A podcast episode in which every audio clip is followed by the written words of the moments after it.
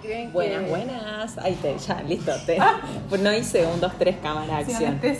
Buenas, buenas. Hace exactamente un año estaba grabando cara a cara con otra persona un capítulo muy, o sea, con la misma temática, fin de año y las fiestas y todo el estrés que conlleva las fiestas, las comidas de las fiestas, las reuniones familiares. El año pasado el capítulo se llamaba, bueno, no voy a decir el nombre, fue muy ordinario. Eh, pero es como que yo di consejos para evitar las reuniones familiares. Ahora, después de muchos meses, estoy con Maca, Macaneada, psicóloga. Ella dice que no, todavía no, todavía no, pero sí es psicóloga. Eh, vamos a hablar sobre el estrés de diciembre y de las fiestas. Si escuchan ruidos raros de fondo es porque estamos en un restaurante. Estamos en mi restaurante favorito, el Quinoa. Se ríe Maca. se a comer.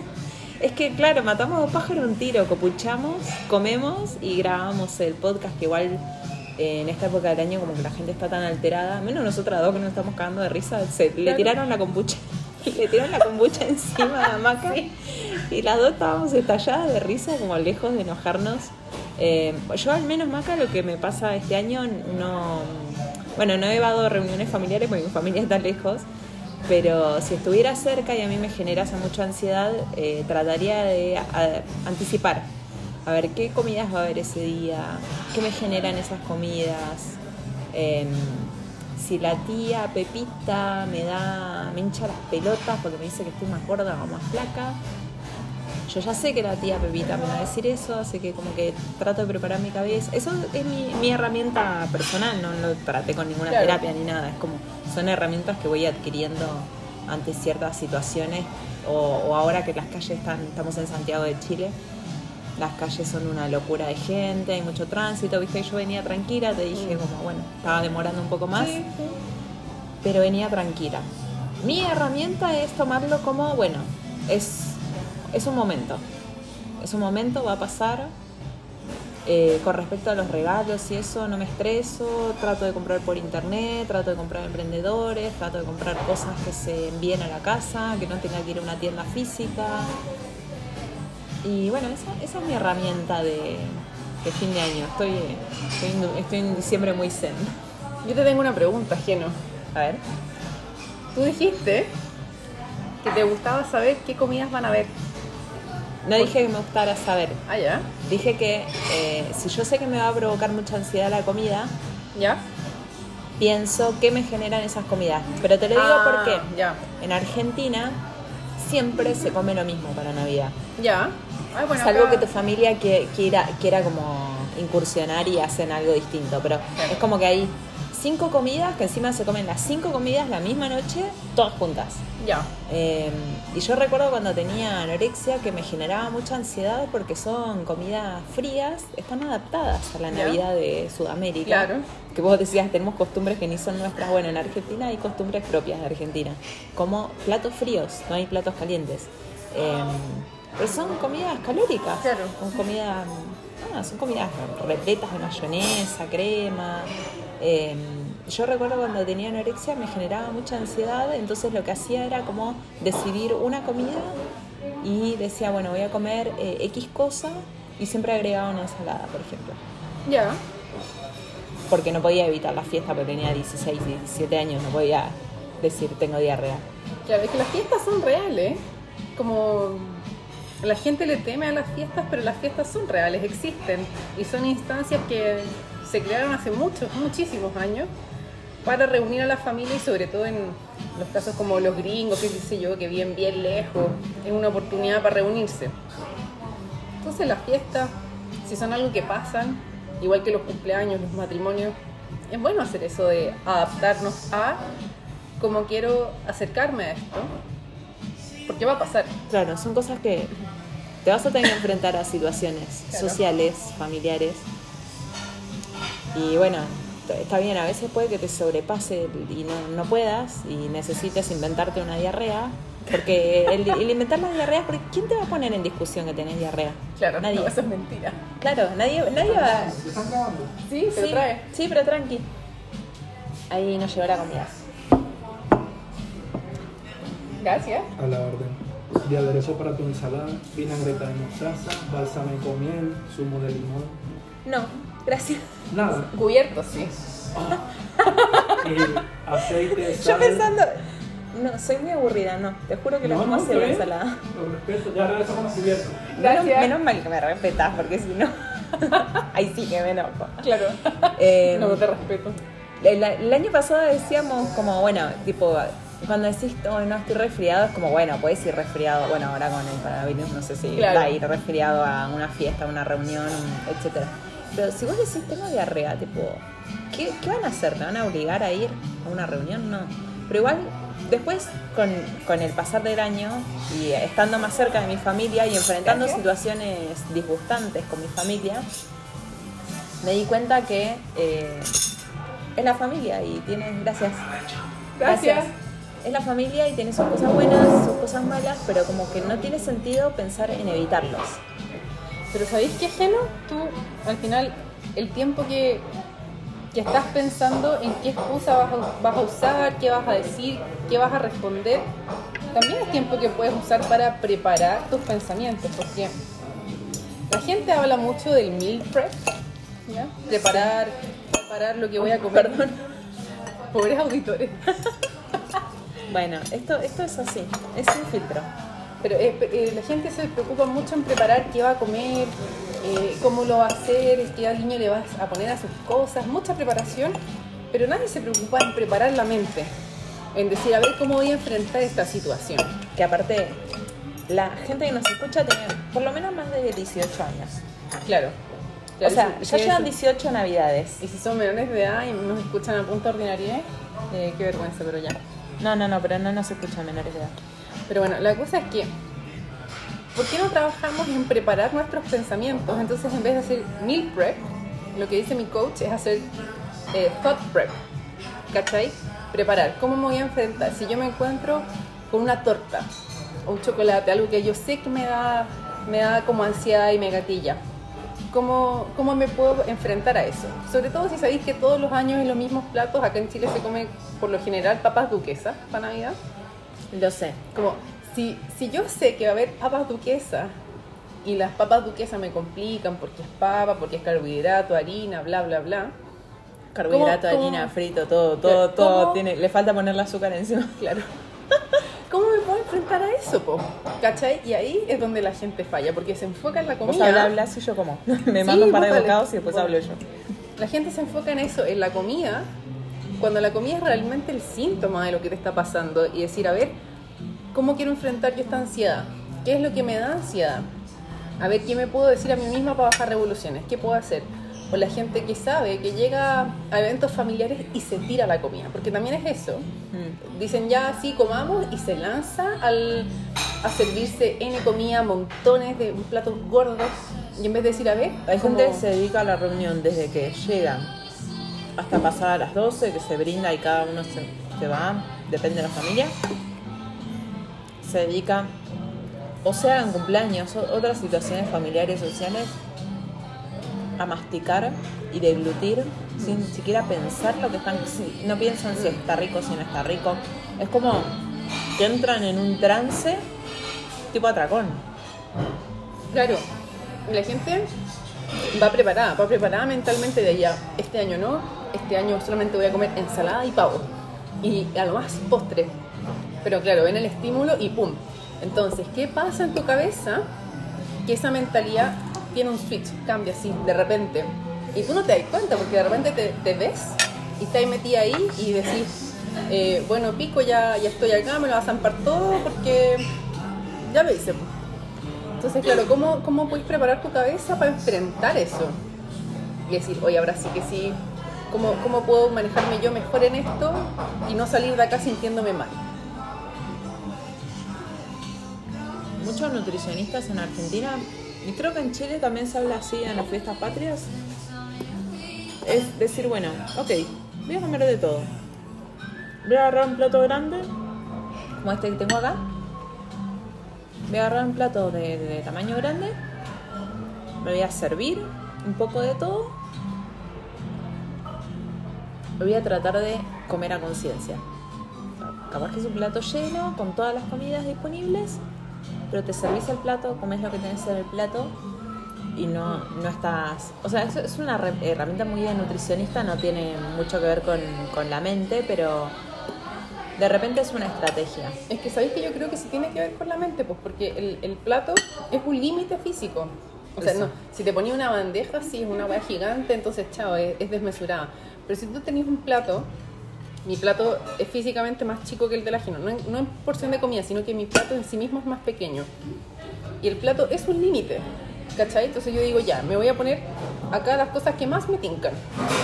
Onda, si hay 10 opciones, voy a poner las 5 que más me tincan. En vez de ponerme de las 10, cuando en verdad esa cosa que está ahí no me tinca, se ve mala, se ve seca. ¿Para qué vaya a molestar en probarla? ¿Cachai? Pero sí darte el espacio de decir, esto es lo que más me gusta y lo voy a poner en mi plato y me lo voy a comer. ¿Cachai? Y el, el plato en sí mismo es un límite físico. Entonces, why not? Sí, tenés razón. Y, y tenemos muy. Está tan prostituido todo en materia de salud que. eh, como que está muy mal visto tener la sensación de control. Mm, Y tener un límite, tener un plato armado, eh, es controlar. Y no necesariamente es malo. mm. Es como que, bueno, yo, la otra vez hablamos de, con Maca de la alimentación intuitiva.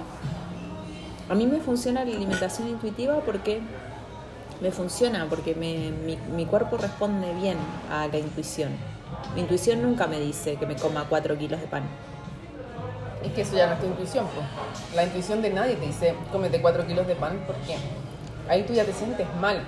Solamente que la gente cree que es lo único que quieren, y puede serlo, porque si siempre te negaste y nunca te permitiste comer, sí, pues necesitas hacer esa revancha. Claro, pero hay gente que dice, yo no puedo hacer alimentación intuitiva porque no tengo límites. Bueno, entonces para ese tipo de gente, quizás servir un plato, establecer un límite y decir, ok, voy a comer de todo en esta medida.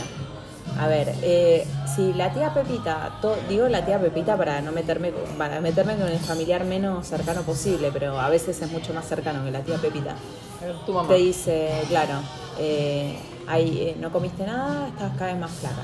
O, eh, ¿segura que vas a comer eso porque no era que estabas a dieta o porque que estás gorda? No sé, nunca me dijeron que estaba gorda. Siempre me dicen que estoy flaca, pero nunca me lo di- dicen en positivo, siempre me lo dicen en peyorativo. Claro. Ah, Digo, claro. hablo en tiempo, en realidad hablo en tiempo pasado porque esto era cuando mis abuelas estaban vivas. Eh, a mí eso no, no, lo, no, lo, no lo hacía consciente en aquel entonces, cuando era adolescente, pero a mí me daba mucha ansiedad porque era como, bueno, estoy comiendo lo que puedo. Y era como que me hacían sentir en falta, como, Claro. como estás demasiado flaca. Comiste demasiado poco, era como que siempre, siempre- yo nunca estaba a la altura, es como siempre faltaba algo. Pero con los años entendí que eran dos viejas con, criadas en una época de mierda, con pensamientos de mierda, que yo las amo a las dos y todo, pero nada, como que lamentablemente tuve que hacer muchos años de terapia para entender que eh, ah, son dos viejas, entonces como que la, la opinión de ellas siempre va a ser que me faltan cinco para el peso. Claro. Porque en mi caso yo iba a la universidad, estudiaba psicología, me iba bien, entonces no tenían nada que alegar con... Ah, era claro. como, bueno, ¿y cuánto te falta para titular? Que me faltaban como cinco años en ese entonces. Eh, yo tenía novio, así que no me preguntaban como... Claro, había que había, que titular- había que titularse para tener pareja, para casarse, perdón. Eh, pero mientras tanto tenía pareja y entonces como que no había mucho para hincharme las pelotas. Está ahí en un punto muy importante que es real que en las fiestas existen los food pushers. Yo no sé cómo se llaman en español, pero esta gente como que Ay, te... pará, Maca. I'm sorry. Ah, Maca bilingüe. No, mi- mi No, pero esta gente que te... Maca que- in English. Yeah, welcome guys. No, pero esta gente que te, que te hace comer y te mete comida, food pushers, pero al final muchas de esas, de esas vienen como de la valoración que tiene la gente. Entonces, típico tu abuelita que cocinó el postre y que quiere que comas postre para que lo valores. Entonces, cuando tú le estás diciendo que no, ella siente que tú le estás negando su amor. Entonces, ¿qué podía hacer? Por ejemplo, decirle, eh, me voy a comer un ratito más cuando me dé hambre, o estoy satisfecha, me puedo llevar en un tupper, o derechamente probar un poquito Claro, en y el caso de las abuelas o bien. las mamás, porque ya la audiencia nuestra está la mamá, es la Claro. vieja. Insoportable. Perdón. Mientras estamos hablando, yo seguro tengo cacho de lechuga entre los dientes. No, no. Eh, así que trato de no abrir eh, módulo raro, porque no abro mucho la boca. Puedo dejar de mirarte a ti que, que no te gusta que te mire yo. Así que me pone nerviosa, Maca, muy psicóloga. Me mira con un- me mira con los ojos así celestes y fijo, fijo, fijo. Siento, siento que me va a ojear y me va a doler la cabeza después. Pará, pero bueno. Ahora la vieja sería la mamá. Supongamos que, bueno, en mi casa nadie cocina. Ya lo vas a leer en el libro. En mi familia nadie cocina, así que no es que estés ofendiendo a nadie cuando no querés comer. Pero supongamos que supongamos que mi, mi hija en el mi hija en el futuro mi hija hoy, en realidad a veces cocino y me dice, eh, no, gracias. Digo, ¿pero qué? ¿No te gustó? No, sí, mamá, está súper rico, pero no tengo más hambre. O no tengo hambre de comer eh, esto a esta hora. Claro. Ella aprendió a alimentarse así y lo responde con total naturalidad, como... eh, perdón, me distraje porque subieron la música. Nos dijo que nos iba a bajar la música y subí el volumen. Em, responder eso como, como Lucy, aprendamos de Luz, aprendamos de los niños.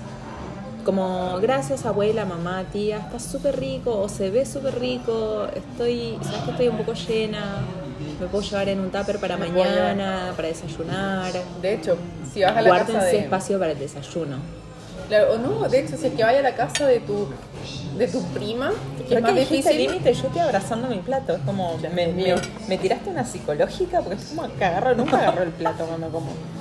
Perdón, habla. Eh, no, no, no, pero si vas a la casa de tu prima, ponte tú, que es menos probable que te preste un tupper, llévate un tupper, déjalo en el auto, déjalo en tu cartera, en tus cosas, violas. Igual tuviste que llevar tu aporte en una bolsa, así que da lo mismo, tenés donde dejarlo. Y después te llevas cosas ahí. Porque hay veces que la gente se siente rechazada, como que sienten que rechazaran su amor porque tú le estás rechazando la comida. Cuando tú sabes que no es así, pero ellos no. Y recibírselos de otra manera, como está, estás muy me rico, llevo. Ah, me ¿cachai? pasa con las alumnas. o Cuando incluso- hago clase, eh, que a veces las alumnas no quieren comer, te hacer una asquerosidad te agarrando cacho de la ensalada y poniéndolas en el tenedor porque se me escapa la almendra. en las clases yo siempre preparo galletas, queques. Para recibir a las alumnas durante la clase cocinamos, entonces hay mucha comida disponible, pero como son clases de cosas saludables y sin azúcar, hay gente que se mide al comer. Entonces yo de repente me siento mal porque no comen y lo que hacen, lo que aprendí con los años de dar clase, es a tenerles cajitas listas Ah, para que ellas se lleven todo y coman cuando quieran. Qué buena idea. No presionarlas en el momento a comer, porque de repente, viste, llegan después de almorzar o después de desayunar. Claro. Claro, y también pasa algo género que era lo que te comentaba antes, que la gente dice, es Navidad y le tienen mucho, mucho miedo, sobre todo porque Navidad y Año Nuevo tienen siete días entre medio, entonces es mucha comida. Y además es como que la semana de entre medio es, un- Hay sobras. es una especie de limbo en el cual trabajamos pero no trabajamos. Es muy raro, es muy raro, pero la gente le teme a eso y dice, uy, como dos celebraciones grandes, me los voy a comer todos, voy a perder todo mi progreso. Y la gente tiene mucho miedo a lo que pasa entre Navidad y Año Nuevo, en vez de decir, a ver, ¿qué es lo que hice entre Año Nuevo y Navidad? Que hay decir, 51 semanas entre medio. Claro, todo el año, digamos. Todo el año, desde el primero de enero hasta Navidad. Qué raro, po. Estamos dos con la masticando. boca llena. Estamos masticando. Nos veníamos turnando para hablar. Perdón. Como que nos veníamos turnando para hablar y de repente, ¡pam! Nos metimos un bocado a las dos y se hizo silencio. Claro, eso es lo que a mí en el colegio me enseñaron como mínimo como un múltiplo. Como Eso. cuando coinciden al fin dos números. Ah, sí, ya no me acuerdo nada de matemáticas, Mara. No, No, yo me, algo- pongas, no me pongas en evidencia, por favor. Ya, ya. No, mentira. Límites. Abraza tu plato. Voy, voy a editar, ¿eh? Abrazado.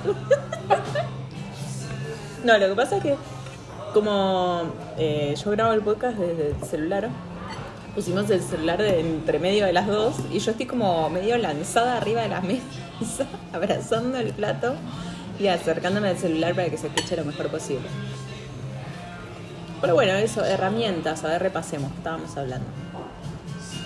Después con los regalos. ¿Por ¿Mm? qué se estresan tanto con los regalos? Por- eh, ahí hay una cosa de. Te cagas de risa, boluda. Estoy hablando en serio. No, no. Estoy hablando en serio porque sabes lo que estaba pensando. flashback. Pienso que.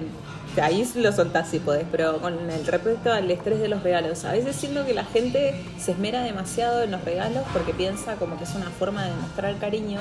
Bien. Y.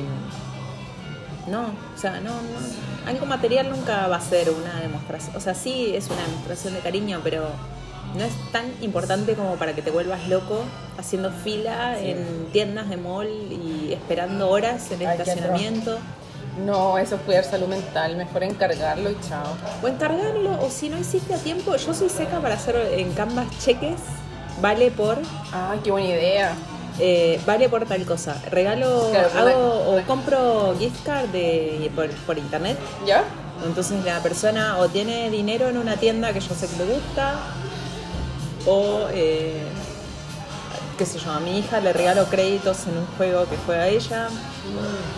Eh, Una o vale, o vale por un, no sé, si, claro, un taller de cocina. De o a, mis papás les gusta mucho leer. La casa de mis papás está llena de libros. Entonces siempre regalarles libros es una buena opción. Pero en Ushuaia hay una sola librería, entonces de repente, no sé, yo me acuerdo que hace unos meses estaba buscando La montaña mágica de Thomas Mann. La montaña mágica es un libro que a mi abuela le fascinaba y yo encontré en un en un popstick de, de mi viejo en la oficina ¿Ya? que decía comprar la montaña mágica. Se ve que mi viejo quiere tener el libro. ¿Y era la mamá de él? Era la mamá de él. Ah. Entonces dije, bueno, se lo voy a conseguir antes de que lo consiga él. Y me fui a la librería y me dijo, no, que hace meses que no lo traían, que como que estaba difícil de conseguir, no sé qué. Igual pedirlo por internet capaz que iba a tardar tanto como mi viejo lo iba a conseguir antes. Eh, pero, por ejemplo, en ese caso, si la librería, el mall está lleno de gente, la librería está llena de gente, bueno, igual hoy todas las librerías se puede pedir por internet. Pero vale por el libro o el libro que ¿Pero quieras. o-? No, al final no se lo di. Ah, pucha. Ahora voy, no, ahora lo que voy a hacer es, eh, mi familia no escucha el podcast. Voy a averiguar con mi hermano si se lo compró y si no se lo compró le voy a decir que, que se lo voy a comprar yo acá. Claro. Revisa en Busca Libre. Ok. Promocionando Busca Libre. No, Pero- sí, sí, tengo mi librería favorita que seguro, de, de hecho el otro día estuve y me pregunté. ¿Tú que el otro día que estuve firmando libros? Ah, ¿verdad? po? Qué famosa tú. Como tú firmando libros, haciendo talleres y yo encerrarla en la biblioteca de Ay, la pero boluda, tengo 10 años más que yo, que vos. Yo, yo hace 10 años, ¿qué estaba haciendo hace 10 años? ¿Qué estaba haciendo yo a los 28 años? No sé. Me estaba no. embarazando. Bueno, no estaba tan cerca de eso. Me embaracé en Navidad. Mira, si no me embaracé el 24, me embaracé el 25, te lo juro. Nochebuena. Sí, sí, bueno, hubo, hubo- varias noches entre Navidad y Año Nuevo. Así que esa semana yo me embaracé, hace mm, 10 años. Wow. Sí, ¿cuánto, ¿cuánto recuerdo será? Por eso siempre estoy contenta en Navidad.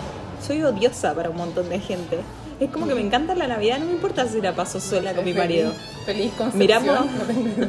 No. Pero antes no era así, yo era re grinch. Yo soy Grinch. Yo soy Grinch. Era como que, ay, me da mucha lata, pero también porque había que comer determinadas cosas, porque había que reunirse con la familia. O sea, no es que me moleste reunirme con la familia, pero era como que sabía que iba a tener que enfrentar cier- ciertas situaciones que me, da- me dan lata. Ya, pero ¿cachai que con eso volvemos al, al food prep? A decir, a ver, ¿qué, qué situaciones, qué posibles escenarios me puedo enfrentar? ¿Y cómo, cómo quiero enfrentarlos? Entonces, eh, si te vas a poner nerviosa por un pastel de chocolate, decir, a ver, ¿cómo lo quiero hacer? O ese pastel de chocolate que nunca te has permitido comer y siempre te servís una tascadita así delgadita, delgadita, delgadita. Decir, a ver, esta vez me quiero servir La gente se está mandando un tiranosaurio. Se comió una lechuga muy grande. Bueno. Menos mal que esto no es grabado.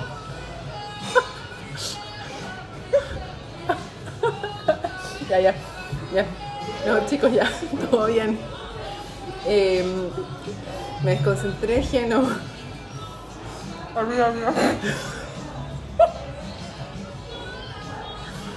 No, ya. Ya. Entonces, eh, la gente está roja, está roja. No sé si te está ahogando o no. Ya, ya, entonces ya, entonces serví el, el pastel que le tenía ahí echado el ojo, que le tenía ahí las ganas. Y decir como, ¿por qué este año, en vez de hacer lo que hago siempre y que nunca me resulta, esta vez hago lo contrario y lo pruebo y veo qué tal es? Y de hecho hay gente, a mí, a mí me pasa, de hecho lo conversé hace poco con mi coach, que me da susto, eh, como que tengo esta, esta aprensión a mi comida, entonces la comida misma me da nervio servirme menos porque yo digo, ¿y si quedo con hambre? Ah, ¿Y qué yo también me Y- repleto el plato así como a tope. Por, Claro. Perdón, perdón en el, la interrupción. Me mandé una, una plantación de lechuga en la boca. Se la jaló. Sí, sí, sí. Y de repente me encontré con un trébol de lechuga saliendo de la boca. Y, es como que Maca no se podía concentrar porque yo tenía una planta en la boca. Perdone, le perdone la desprolijidad, pero bueno. Pero buena descripción, parecía el macetero. ¿Qué? Como, parecía el macetero. Sí, Como- sí, sí. No, no, era demasiado grande. Pero es como. Bueno, la gente. A mí se me cae el carnet con esto. La gente que vio el espejo, el espejo tiene siete caras. Barbara Stranger dice, tipo, la, la madre la critica porque sus bocados de comida son muy grandes. ¿Ya? Ella dice es que es el bocado perfecto, porque pone un poco de cada ingrediente de lo que tiene en el plato en un bocado. Eso es lo que hago yo.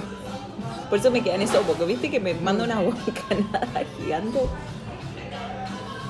Normalmente cuando estoy en público lo disimulo, pero estamos justo en el, re- en el quinoa restaurante. Sí, nos pasaron a un rincón. No, nos metieron al rincón de los, de los acusados y no hay gente. Entonces me está mirando Maca, así que no, me, me- me siento confianza. Em, así que bueno, lo que decía Maca es que te servís mucha comida Mm. porque te da miedo quedarte con hambre. Yo hago lo mismo. Y ahora viste que estoy trabajando con diseñar menú y se pesa la comida en cada plato. Porque tienen que responder a un valor Claro. nutricional X y tiene que haber X cantidad de cada cosa. Ah, brígido. Y claro, a mí me está pasando que como estoy haciendo las comidas de, de la misma empresa que estoy trabajando, me pasa que algunos días me quedo con hambre y otros días el plato es mucho. Hoy me tocó una lasaña de pollo, que es ¿Ya? exquisita, ¿Ya? pero era como mucho. Y nada, como no me cuesta mucho dejar comida en el plato. Claro, es que cacha que yo lo, lo conversé con mi coach después de que tuvo un matrimonio hace un par de semanas atrás. Sí, hace Que poquito. como que cómo me dejaba espacio para el postre y no quedar así "Ugh", llena. Ah, yo Y me hago. dijo, come menos. Y yo sí, es que me di cuenta que tengo aprensión nuevamente a la comida que está en mi plato. Me dijo, ya, pero quédate tranquila, probablemente con el postre igual vas a quedar bien.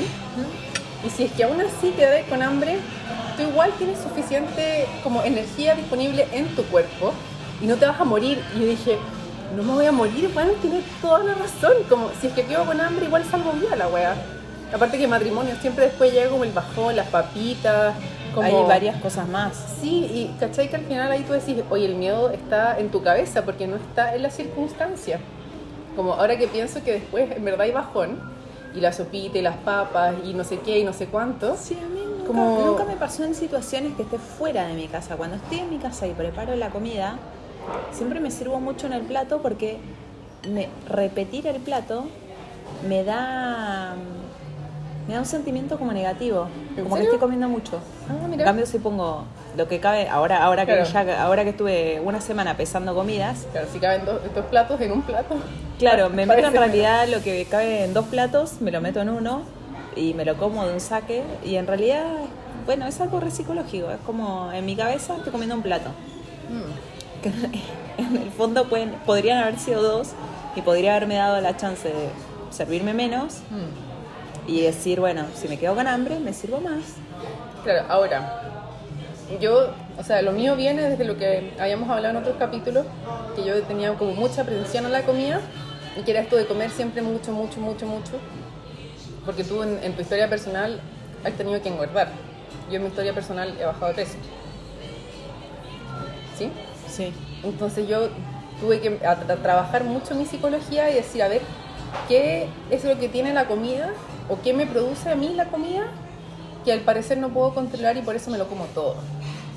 ¿Cachai? Y es- es- de repente son espacios de refugio, a veces son simbolismos que tiene. De hecho, ya si tuvierais justo el mismo pastel que solamente está en Navidad, tú decís, pero va a pasar un año más en que lo vuelva a comer.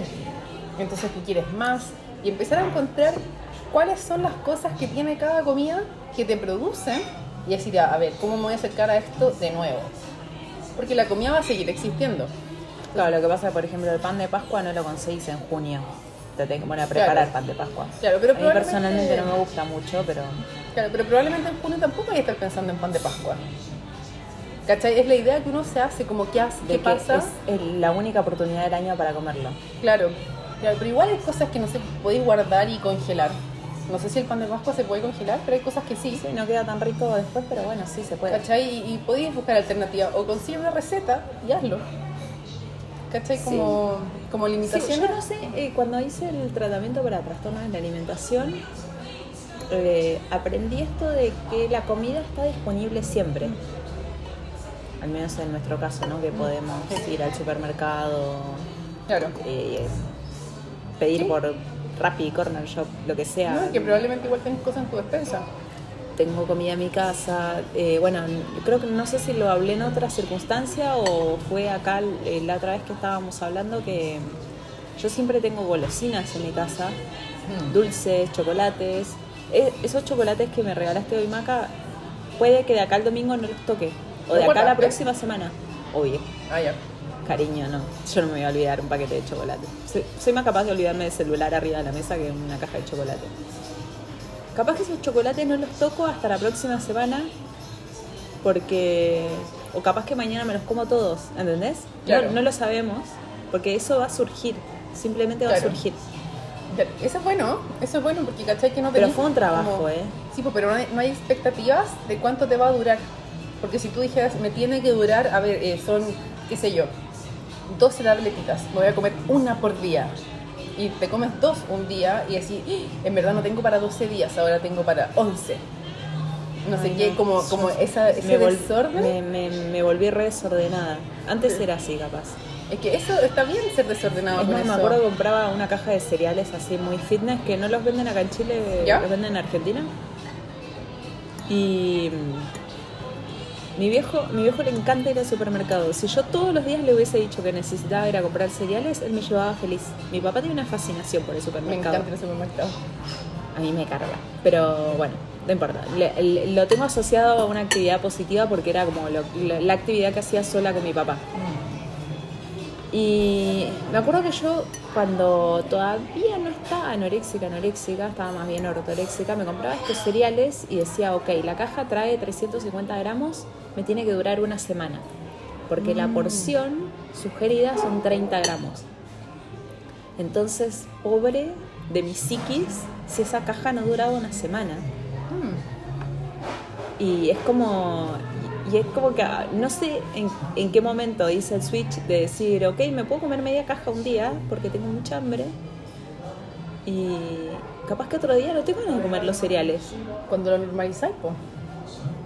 Porque cuando tú estás metido... Cuando normalizás que te puedes comer la mitad de la caja y Claro, cuando bien. la comida, porque cuando tú estás metida en mentalidad de dieta, esos 17,2 gramos de maní, Qué paradójico que estemos Claro. hablando como de no dieta y comiendo ensalada. Bueno, yo, Tú. estás comiendo pad thai. sí, eh, cuando tú decís esos 17,2 gramos de maní son míos y alguien te saca un maní, es escándalo porque tu, Sí, yo no me tu olvido más porción... tu y tu novio y... Ah, sí. Él escuchó ese capítulo y me dijo, la gente va a pensar mal de mí. Yo le dije, Felipe, nadie va, va, va a pensar mal de ti. Como Cero. es una anécdota en Más mi, en mi pensar historia. que loca que estás vos Sí, no. que el pobre Felipe que se comió unas gomitas No, miserables. es muy fan, así que si escucha esto, saludos. Saludos, Felipe. Lo siento mucho por el auto. Oh, ¿Te funé? no, no, no, no. No. Vos me tenés que decir cuando algo es muy secreto. Claro, no, no, pero no pasa nada. No importa, Felipe. Yo he hecho eso muchas, muchas veces. Créeme que te entiendo todos tus sentimientos. Pobrecito. Es más, te paso mi WhatsApp. Hablemos del tema, pues sé lo que se siente. No, pobrecito. Le vamos a sacarlo de, del spotlight que no le gusta, le da vergüenza. ¿Qué cosa? Le da vergüenza esto, es tímido. Ah, bueno, pero no, no- nadie sabe de quién estamos hablando. No, no, no. O sea, bueno. Eh, pero claro, ese episodio, para mí, como el, el de las gomitas, para mí fue súper simbólico en darme cuenta cómo me, me, me relacionaba yo con la comida, pues, porque es justamente lo mismo. ¿Podría haber guardado fruyeles para comérmelos después y estar con paz mental? Sí. ¿Se me ocurrió? No. ¿Es ahora una herramienta en mi caja de herramientas? Sí, completamente. Entonces ya no la friqueo porque sé que, que puta no pasa nada. Y también si vengo a un restaurante y me sobra comida, digo, uy, me, ¿tiene algo donde me pueda llevar la comida? Y me llevo mi comida. Y, no sé, solución a todos mis Sí, problemas. sin vergüenza. Eh, por favor. Es muy europeo llevarse la comida. Sí, en Europa es como. Yo me acuerdo cuando yo era chiquita que mis abuelos pedían la comida para llevar, a mí me da vergüenza, porque decía, che, no somos tan pobres. Y, y mis, abue- mis abuelos son europeos. Ah. Como viste en Argentina, como dice el presidente, todos vinieron de los barcos. Eh, ellos me explicaban que en Europa es muy común, o sea, que no sobra comida, esta comida se va a ir a la basura. ¿Por qué se va a ir a la basura si acá hay como un plato de ensalada todavía? Igual me lo voy a terminar, pero me, me lo podría comer mañana al mediodía, etcétera. El otro día. Pero pará, iba a decir algo Ah, importante. perdón, perdón.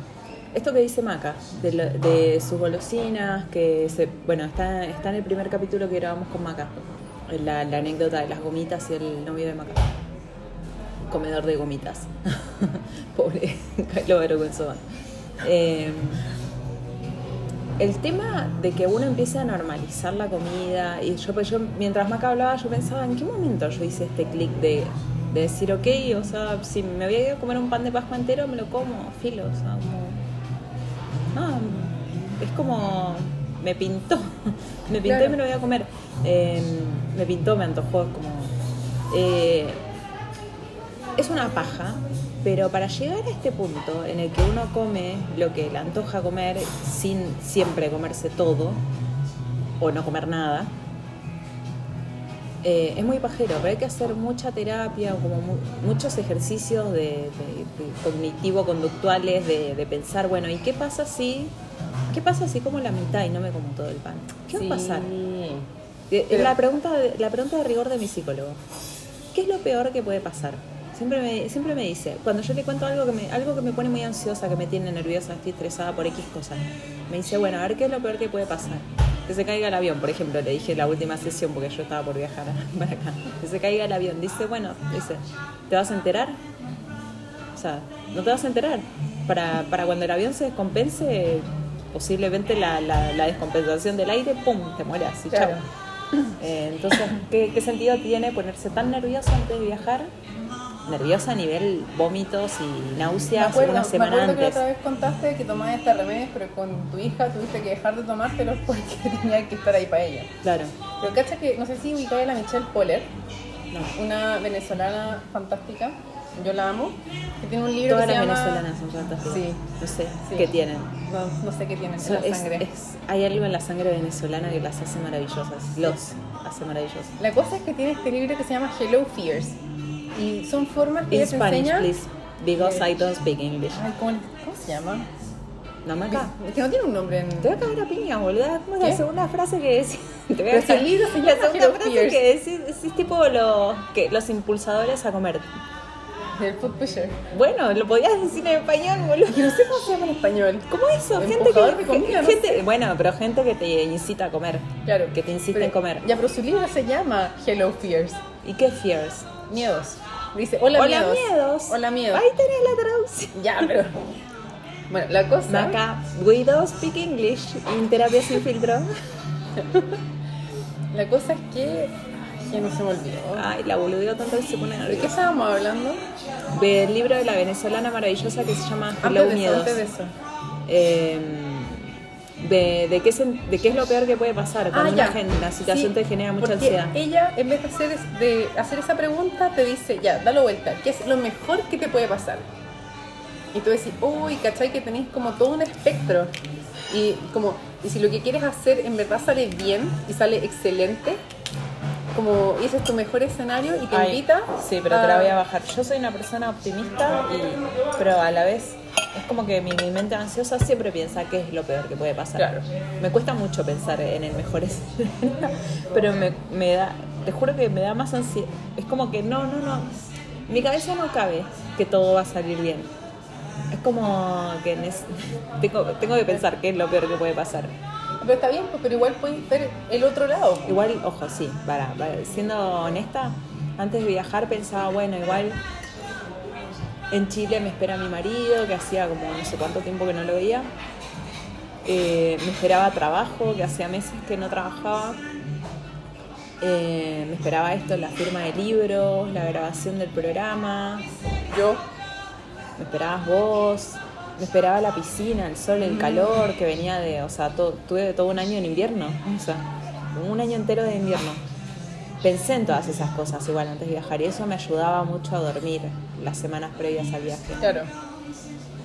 Así que un poco sí la banco. También uno piensa, que te- bueno, yo por lo menos trato de pensar en las cosas buenas que van a suceder en, en Navidad. Yo no sé, yo siento que con la pandemia un montón de gente valoró a la familia. Incluso a los familiares que más te rompen las pelotas. Pero el hecho de no poder verlos, y, y incluso en el comienzo de la pandemia sin saber si los ibas a volver a ver, Claro. generó una reorganización de valores. Lo que me- la sensación que me da acá estando en Santiago, ¿Ya? previo a Navidad, Santiago de Chile está repleto de malls. O sea, es una ciudad muy comercial, es una ciudad perfecta para venir de compras. Eh, siento que la gente, todos esos cambios que bajó con la pandemia, se los pasó por la raja Ah, y andan todos desesperados en el mall comprando, todos desesperados comprando las, los sistemas de mensajería. El otro día me llegó un paquete a las once y media de la noche. Cierto. ¿Te acordás que te conté? Sí. Eh, ay, yo estaba furiosa porque yo a las once y media de la noche ya estoy dormida. Oye, pobre gente. Pero Pero igual- igual trabajar a esa hora. Es que eh, yo trabajé en mall, los malls trabajan, la- esta semana se trabaja hasta las 11 de la noche. Pero, pero caché que. Bueno, espera, me Mira, ya me iba a mandar una planta un de tiranosaurio. No, pero ¿sabes qué? No, no me quiero desviar tanto, porque tú y yo somos buenas para desviarnos. Pero quiero quedarme en eso que dijiste de como ver a esa tía hincha pelotas, porque por más que te hinche las pelotas, es muy probable que igual la quieras. Quizás no quieras a todas tus tías, ni a todos tus familiares, pero también los quieres, a gran parte de ellos probablemente. Y también decir, aunque sean hincha pelotas, los quiero, qué gusto verlos, saber O no quiero están. algunos, pero forman parte del Claro, plan. claro. Entonces tengo que soportarlos. Claro, o por último, no sé, pues en tu caso darle la oportunidad a tu hija de que vea a su familia. Entonces, ¿sabéis qué? Podrán ser súper hinchapelotas, pero también es bueno integrar que forman parte de otros aspectos de tu vida y que tienen otras cosas buenas. ¿Cachai? De que quizás la tía hinchapelotas efectivamente hace un postre que es muy bacán, o cuenta Kawin es súper bueno, o que, o que no sé. Normalmente como- coincide. o que hace buenos regalos, no sé, o que es hincha pelota pero la encontráis simpática. No sé, ahí depende completamente de cada caso personal, pero el punto es que será hincha pelota, pero tiene otras cosas buenas. ¿Cachai? A veces no, pero a veces bueno. no, pero pero Supongamos que no. como o sea, Forma no. parte del plan familiar. Entonces, así como, no sé, uno vive en una casa y de repente una pared anda mal pintada y no te gusta. Pero bueno, no es que te, no te vas de tu casa porque no te gusta cómo está pintada una pared, ¿no? Ah, sí, diría No sé si está bueno el ejemplo. como Como forma parte de un todo. como ya y ¿cuál es el problema? Esa, Nada, esa respuesta eh. es muy buena, decir como ya y ¿cuál es el problema? Es que no sé qué, ¿cuál es el problema? Es que se ven mal, ¿y cuál es el problema? Porque de hecho muchas veces que la gente no sabe cuál es el problema, es- le molesta. No, bueno, mucho. mi marido cuando hay desorden en la casa, digo, están las toallas tiradas arriba de la mesa. ¿Y cuál es el problema? Me dice él. Que está desordenado. ¿Y cuál es el problema? Que me altera la cabeza, me altera la psiquis. Dice, ¿pero por qué?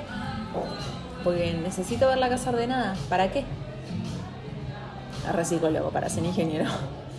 ¿Para qué? Digo, no sé, la concha de tu madre me da paz mental ver la casa ordenada. Es que, viste, uno eh, ya te vas a mudar con tu pareja. Uno vive en un departamento medio diminuto. Entonces, ¿Ya? una toalla tirada arriba de la mesa hace que el departamento se vea desordenado. Oh, mi pololo es ordenado. Él deja la No, tapa del water abajo. no te confíes, no te perdón. No, no, pero él deja- perdón, Pololo. Eh, no te confíes. Mati era reordenado, mi suegra es un sargento. Mi suegra es de la FDA. Es de la FDA, la por- Sí, sí, sí. Es de la Gestapo. No. Te, te lo juro. Mi suegra es un soldado de la Gestapo. Y no es joda. No es joda, ¿eh? Mis cuñadas escuchan y se van a estar riendo cuando diga esto. Mati no te dejaba un calcetín tirado, pero ni aunque se estuviera prendiendo fuego el edificio dejaba algo tirado. Él te ponía las cosas en el canastito de lavar la ropa o las guardaba o donde sea, pero no había una puta cosa tirada en esa casa. No había nunca una toalla tirada en el suelo, nunca. No sé qué le pasó a ese hombre, pero Se se, fue a vivir conmigo y se relajó y no sé en qué minuto se relajó demasiado a nivel dejar los zapatos tirados al lado de la puerta. Pero no donde, no, en el departamento acá en, en Ushuaia hay como un mini hall, como que uno tira los zapatos y, ¿Ah, y la- las chaquetas y todo, hay un, como un espacio de desorden para eso. El departamento de acá no, o sea, uno entra y entra a la sala. Entonces eh, me altera, me altera un poco. Pero igual ahora que, ahora que lo decís, digo, ¿qué, qué tanto? O sea, se desordena un poco la casa y después se ordena. Después se vuelve a desordenar. Bueno, en todo Está caso. bueno también ser más eh, aceptativo. Acabo de inventar esa palabra. Como decir, bueno, sí, la casa se desordena, se vuelve a ordenar. Sí, la tía rompe las pelotas, pero la noche dura unas horas. Sí, pero si la tía rompe las pelotas, igual le podéis devolver respuestas que la dejan marcando un. Estás más gorda. Ah, no tenía espejo en mi casa, no tenía idea. Sí, hay un O montón de respuestas como- que son recreativas, pero yo entiendo que a la gente, eh, a la gente, a mucha gente le, da- le da mucha vergüenza No, es que ¿sabes responder qué? así en el momento. A mucha gente le importa el qué dirán, qué va a pensar esa tía o la hermana de esa tía de mí. Ya, pero ¿te importa? ¿Cómo Mm. te importa de verdad? ¿Cómo vaya a dejar de dormir? ¿Sabéis qué? Aprender a sacar la voz, porque a la gente le asusta sacar la voz, sobre todo porque hay un perfil que se repite en gente que le complica la comida, que le complica el cuerpo, que qué sé yo, que baja el moño. Como, ¿qué importa? Como, si le respondís a tu tía, va a quedar descolocada, van a tener una buena copucha y una buena talla para el día de mañana. Pero, pero ¿sabéis qué? Sacar la voz, defenderte. ¿Y qué tanto lo que piensa la gente de ti? A mí antes me daba susto como tocar la bocina del auto, pensando, mi auto no tiene como el tit, sino que tú tocáis la bocina y hace... Sí, es una Eh, bocina. sí, pues, pero no es como... Pero ¿qué auto tiene? Va, no sé. No sé cómo es la bocina. Yo nunca toco bocina porque siento que no, no, no Es resuelve que nada. como para la gente como que está paviando y no avanza la luz verde, como el tic. Eso quiero hacer yo, pero mi auto hace... Pero después dije, ay, ¿sabéis qué? Si piensan que soy una exagerada porque les pegué un bocinazo, ¿sabéis qué, chavos? ¿Y quiénes son? No sé, da lo mismo. Y ahí me cambió el switch y dije, ¿sabéis que lo que piensa la gente de mí no es mi problema? No, Y- de hecho no lo es. Y no hay nada que puedas hacer al respecto. Entonces, ¿sabéis qué? Si de repente te va a dejar más tranquila responderle a esa tía y decir, ¿sabéis qué? Voy a comer lo que yo quiera. Y hice un post, hice una serie de posts diciendo qué responder cuando te dicen que estás comiendo mucho. Que es como distintos perfiles, algo más sutil, eh, no, muchas gracias, estoy trabajando en mejorar mi relación con la comida, o otros directamente de, me importa una hectárea de pico tu opinión. como, Claro. Hay, hay respuestas elegantes también. Claro, sí, dejé una gama de respuestas, pero ¿por qué no, pod- no podría responder? Entonces, si tú eres de esas personas que, que le da susto responder, porque qué dirán, que qué te van a decir, que qué te van a responder, la única forma que tenéis para saber es respondiendo y diciendo, ya, a ver, voy a tantear terrenos, igual tenés que aprender a defenderte. Sí, igual te voy a hacer un- voy a contar una infidencia. Es- ¿Mía? esto- ¿Mía o no, tuya? Mía, boludo. Ah. No, no, no voy a contar una infidencia tuya, tipo. Eh, sie- siempre termino soltando al bar. Eh, yo, a pesar de que soy llora, llora, o sea, sí. eh, si viene ahora alguien y me dice algo, seguro que le empapelo a puteadas con total ligereza, como que no se me mueve un pelo. Pero a un familiar me cuesta mucho eh, decirle algo grosero, responderle mal.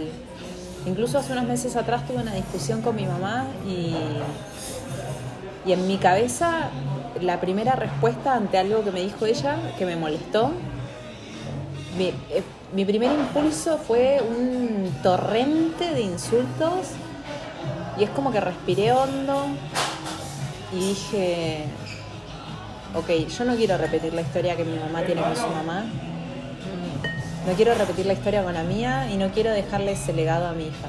Así que dije, no. Me voy a ir por las buenas. Le respondí bien, le dije entiendo que estés alterada por X cosa, pero no me gusta que me hables así, me hace mal. Así que cuando estés más tranquila volvemos a hablar del tema. Eh, y me, costó mucho porque en otro momento de la vida o me hubiese quedado callada, hubiese bajado el moño, como decís vos, hubiese agachado la cabeza y me hubiese encerrado en el baño a llorar, o eh, me hubiese saltado la térmica y la hubiese forrado a puteadas por algo que era tan simple como decir, ¿sabes Claro. qué? Eh, entiendo que estés alterada y que me hables así porque estás alterada. Mejor volvemos a tocar el tema cuando estés más tranquila. No, claro. O sea, no siempre hay que responder en garabatos. De hecho, yo he descubierto que es súper bueno decir, ¿a qué te refieres? Porque tú le estás dando la oportunidad de la duda. Pará, que la- vamos a cerrar con esto. Leíste, leíste en el clavo. Eh, sé, sé mi abuela, sé mi abuela Margarita y decime, nena, comé que estás más, más eh, flaca que un perro de la calle. Hagamos la teatralización. Pero con acento argentino no va a ir bien. Dale, lo que te salga. Sale cubano, te sale cubano, no importa. Somos internacionales. No, no, no. Ya, a ver. Eh, Decime lo que, decime al- algo. Tienes que comer más. Estás muy flaca. Perdón, no te entendí. Tienes que comer más. Estás muy flaca. No, boluda, el... Disculpa, disculpa, disculpa. No te escuché bien, ¿qué? Que comas más porque estás muy flaca. ¿Vos pensás que la otra persona lo va a repetir varias veces? ¿De más? Sí, yo no, creo que la otra persona te lo vomita así como le- algo que le salió. Ni siquiera lo está pensando Puede ser, demasiado. puede ser. Entonces capaz que si le decís, disculpa, no te- ay, perdón, no te entendí. O, o les voy a tirar una. eh, que lo hace mi padre mucho. Y el otro día vi que alguien lo hacía, alguien como de la edad de mi padre, hacía exactamente lo mismo. Dije, concha la lora, es algo generacional. Mi papá tiene cerca de 60 años. A veces vos le decís algo a mi viejo que no le gusta y te dice, uy, ¿sabes qué? Me olvidé de comprar vino, espérame que lo voy a anotar. te salta con cualquier ¿En otra cosa. serio? Como, Oye, qué como que vos no hubieses dicho nada, a mí me exaspera, porque a veces es como, igual ya con los años entendí que cuando él responde así es porque no está pudiendo procesar lo que yo le digo. Oye, qué buena. Entonces te salta con otro tema de la nada. Entonces, supongamos la tía te dice, que no comé porque estás eh, más flaca que un perro de la calle. Eh, una gran respuesta es decir, uy tía, te conté, eh, voy a hacerme una inseminación artificial este año. Yo hablo como geno, la geno del futuro, la geno de hoy, ¿no? Tía, no te conté, eh, este año me voy a hacer la inseminación artificial cualquier cosa que no tenga nada que ver. La tía va a quedar descolocada o le, la distraes y listo, cambiaste de tema. O le preguntas, uy tía, qué linda polera, eh, ¿dónde la compraste? Sí, he hecho eso. He hecho eso. Pero ¿sabéis qué? También... Porque, ¿sabes qué? Siento que la Geno de hace un año atrás estaba, era mucho más hater. Era como, como que estaba ser. más en postura de mandemos todo el mundo a la mierda y, y la verdad es que hay veces que hay algún familiar que no hay nada bueno que rescatarle. Es verdad. Existen, creo que existen en todas las familias. Sí, existen. Pero forman parte, como una pared fea, una puerta fea, forman parte de una casa, forman parte de un todo, de una familia. Y mm, está bien, yo sé que es muy cursi, oh, la familia, la familia, pero al fin y al cabo, eh, si yo ahora estoy volviendo a mi casa y tengo un accidente de auto, lo más probable es que no la llame a Maca. Perdón. Claro. Maca. No, no, no, sí es cierto. Lo más probable es que yo llame a mi familia. Sí. Y, y en, y en su, y en su defecto, que mi familia no está, llame a mi amiga más cercana, la que tengo Claro. confianza de que sé que ella, si ve que a las 11 de la noche estoy llamando por teléfono, es porque algo pasa. Claro. Eh, y sé que no me va a dar vergüenza que mi amiga se quede en el hospital toda la noche conmigo y yo llorando porque me quebré un hueso, no sé. O mi tía, o mi hermana, o mi mamá, con todas las cosas que pueda tener yo con mi vieja, que he contado en muchos capítulos cosas de mi mamá. Eh, yo sé que mi mamá se quedaría toda la noche conmigo en el hospital y yo llorando porque me duele el hueso y mi mamá fastidiada porque yo lloro, porque no es tampoco una madre así que ahí te van a contener. Ella estaría fastidiada o nerviosa, pero esa es la persona a la que yo puedo llamar Claro. cuando tengo un accidente. Esa es la persona a la que yo le digo, mamá, te puedo dejar a la gorda que me- la gorda en Argentina se le dice al, al hijo, ¿no? Como una forma cariñosa de decirle a los hijos. eh, ma, ¿te puedo dejar a la gorda que tengo que salir a comprar algo? Em, a, a la nana no, no, no hago eso, no la dejo Claro. a mi hija con ella. Qué buena observación, ¿no? Como redes de apoyo. Y al final también es eso, o sea, en las familias igual cada uno siempre tiene algún aliado, sea un hermano, sea un primo, sea un tío, tu mamá. Y si tú sabes que tal familiar te va a poner contra la espada y la pared, tú también puedes usar de ese aliado y eh, mamá, te ayudo. Claro. ¿cachai? O espérame un poco, conversemos después, que me tengo que ir a ver tal cosa. Ayudar a ordenar, a poner la mesa, a levantar la mesa, a lavar los platos, ayuda mucho a las personas ansiosas porque te mantiene un rato la mente ocupada. Sí. No, y también puedes evitarte la conversación incómoda. Mm, Sí. Así que bueno, buena, buen, buen hilo de reflexión. Entre medio, perdón, los estallidos de risas que es difícil hablar, comer y estar en un lugar donde hay ruido y todo. Pues yo normalmente grabo tirada en la cama sola en mi casa. Yo, bueno, no sé. algo parecido. Pero claro, como que estás sola, no estás, estás mirando a la pared. Claro, sí, sí. Bueno, igual cuando estamos grabando a mí siempre una de las mascotas me distrae.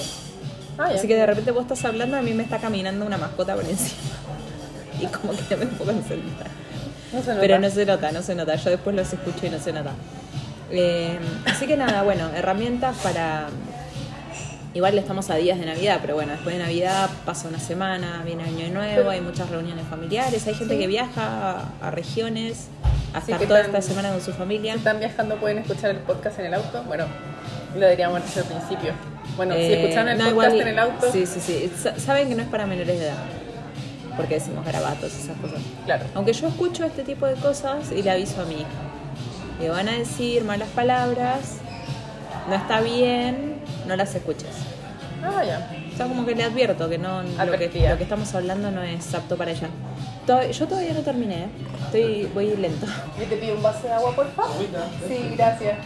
Eh, así que bueno, nada, buena reflexión, formas de transitar las situaciones, Familiares. de surfear, Claro. de surfear la reunión familiar. Lavar los platos, poner la mesa, cuando la tía, yo digo, siempre digo la tía porque no quiero agarrármela con ningún familiar Sí, más cercano. La tía me suena como cualquiera. lejana. Es simbólica. Sí, es simbólica. La- del familiar que te hinche las pelotas le preguntás, ¿qué hora es? ¿Cuánto falta para las 12? O sea, responder una pregunta con otra pregunta es una gran evasión. Sí. Es muy elegante y le descoloca un poco el cerebro al otro. Sí. Porque el otro se queda pensando en lo que te tiene que responder y se olvidó de lo que te había preguntado. Es verdad. Sí, ignoren, o sea, no, no ignoren. No tomen como primera herramienta mi, mi herramienta de los garabatos. Yo ando agresiva nomás. No, no, igual No. a veces pasa, ¿eh? Sí, Si, no. si le salen los garabatos, larguen Ah, nomás, sí. que cuando, sale, cuando salen es porque tienen que salir. Sí, no, pero que no quiero que sea como la primera idea que tienen que tener en la cabeza. No, Ah, toda- toda la- repasemos las ideas. Mandar al carajo siempre es una buena idea. Sí. Eh, responder a una agresión o pregunta o comentario con otra o- con una pregunta, un comentario, pero que no tenga nada que ver con lo que dijeron, como para desviar el tema, porque el otro va a quedar como recalculando. Esa pregunta la pueden tener preparada, po. Sí. Como arm- armarse listitas de, Claro. a ver, eh, remitamos años anteriores. ¿Qué, situa- ¿Qué situaciones me incomodan? ¿Qué frases me dicen normalmente?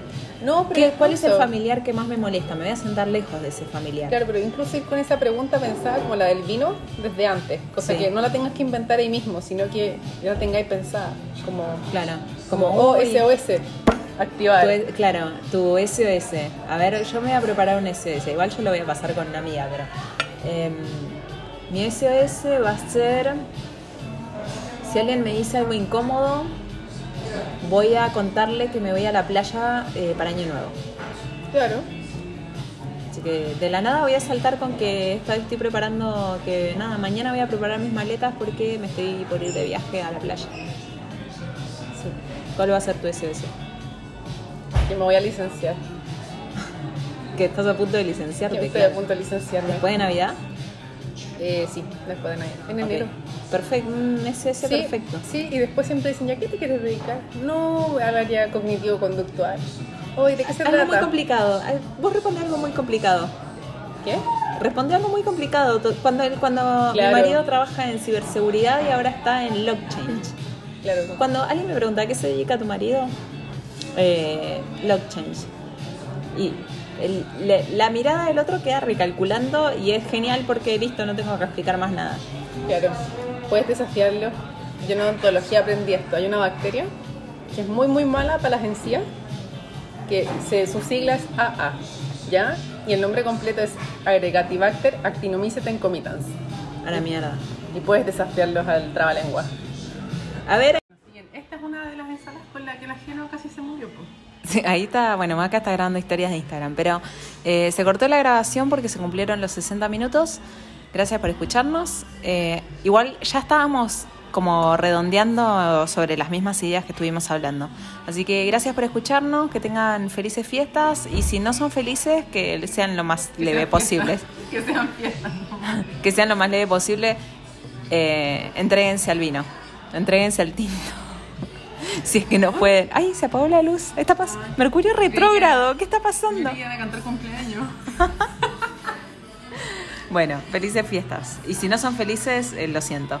Bye. Chau. Adiós.